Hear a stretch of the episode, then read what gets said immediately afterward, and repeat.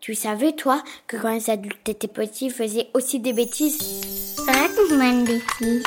Une petite. Une énorme. Oh, N'importe ma voix. Ça, c'est une grosse bêtise. Oups. Catastrophe C'est pas moi Bonjour, je m'appelle Maxime, je suis journaliste à la radio et quand j'étais petit, j'ai fait une grosse bêtise.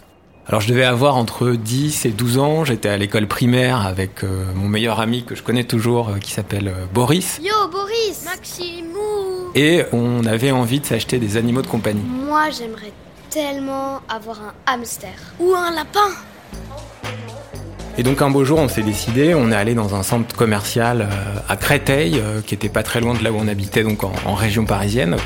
Il y avait une animalerie et on voulait s'acheter euh, des rongeurs. Moi ce dont j'ai vraiment envie, c'est d'un hamster. On n'avait pas le droit d'acheter des animaux parce qu'on était trop petit, on était mineurs. Et les filles Ouais quoi Et donc on est allé voir deux jeunes filles pour leur demander de nous écrire une attestation, Vous pourriez nous aider euh, soi-disant écrite par nos parents. Je sous-signais atteste que Maxime et Boris sont autorisés à s'acheter un animal de compagnie. Signé les parents de Maxime et Boris. Et donc les deux jeunes filles, je me rappelle, on les avait abordées comme ça dans le centre commercial. euh, Elles ont rigolé et elles l'ont fait. Euh, ok, Hmm, d'accord. Et donc on est allé dans la boutique et on a choisi euh, les animaux. Oh celui-là il est tout doux. Comme on avait de l'argent de poche, on avait ce qu'il fallait euh, pour les acheter. Et puis un hamster, euh, parce que finalement moi j'ai acheté un hamster, ça doit pas coûter très cher. hein.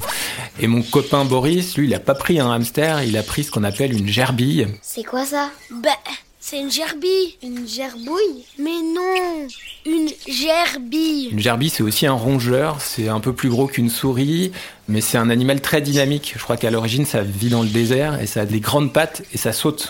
C'est un animal très discret, mais qui vit dangereusement. Cette petite souris habite dans des zones désertiques et elle peut courir très vite. Et donc à l'animalerie, on prend tout ce qu'il faut pour euh, bien nous occuper euh, des animaux, du hamster et de la gerbille, à manger, euh, de la litière, donc c'est de la paille dans laquelle les, les animaux s'installent et peuvent vivre. Et je vais prendre ceci.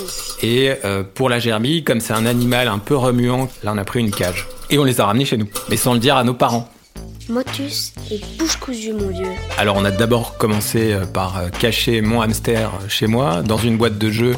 Ah, ça y est J'ai trouvé dans quoi on va le mettre. Je l'installe bien, je lui mets une litière à manger, euh, un petit bac pour qu'il puisse boire aussi. Un vrai petit nidouillet.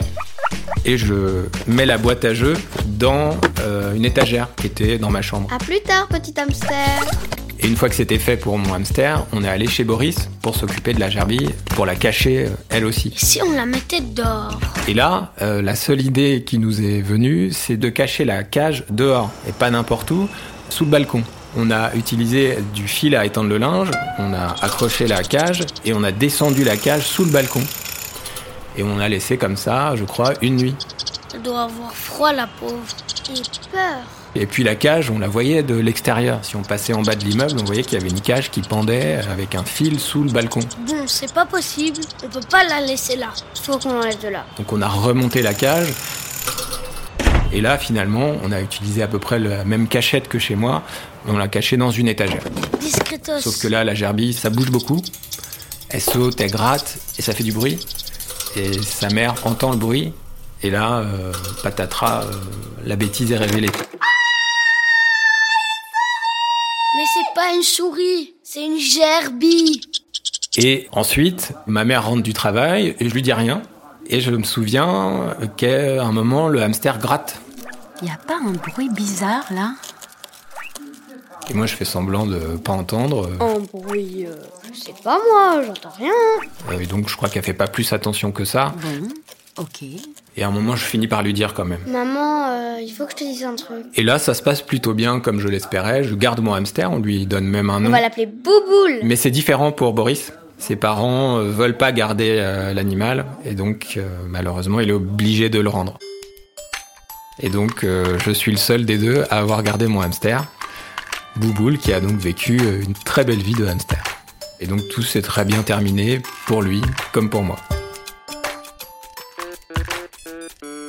Il y en a encore des bêtises